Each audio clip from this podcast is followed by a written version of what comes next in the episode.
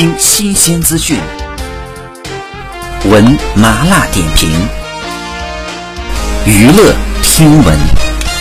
在三月八号的时候，漫威影业公布了斯嘉丽·约翰逊主演的女超级英雄电影《黑寡妇》的终极预告片。这段将近三分钟的预告片当中，充满了令人瞠目结舌的动作场景。同时呢，黑寡妇还公布了一张全新的海报。从终极的预告片来看，影片当中确切的时间背景似乎并不确定，因为时间线一直跳来跳去，甚至呢一直追溯到了复仇者联盟之前。另外，在预告片当中，佛罗伦斯·博扮演的叶莲娜·贝洛娃，也就是也就是娜塔莎·罗曼诺夫的妹妹，似乎成了焦点角色。通过这部《黑寡妇》，佛罗伦斯·博很可能会取代斯嘉丽·约翰逊在漫威电影宇宙的位置，成为新一代的黑寡妇。那在公布的终极预告片的同时，黑寡妇还公布了一张全新的海报。在这张海报当中，寡姐扮演的黑寡妇当仁不让的出现在了 C 位。海报背景的上半部分是大卫·哈伯扮演的红色守卫者，雷切尔·威兹扮演的梅丽娜以及佛罗伦斯·博扮演的叶莲娜；而在海报背景的下半部分，则是在红房子当中受训的其他黑寡妇们。黑寡妇这部电影呢，是澳大利亚女导演凯特·绍特兰执导，这部影片呢将会在今年的五月一号上映。好，以上就是本期内容，欢迎点赞关注，持续为您发布最新娱乐资讯。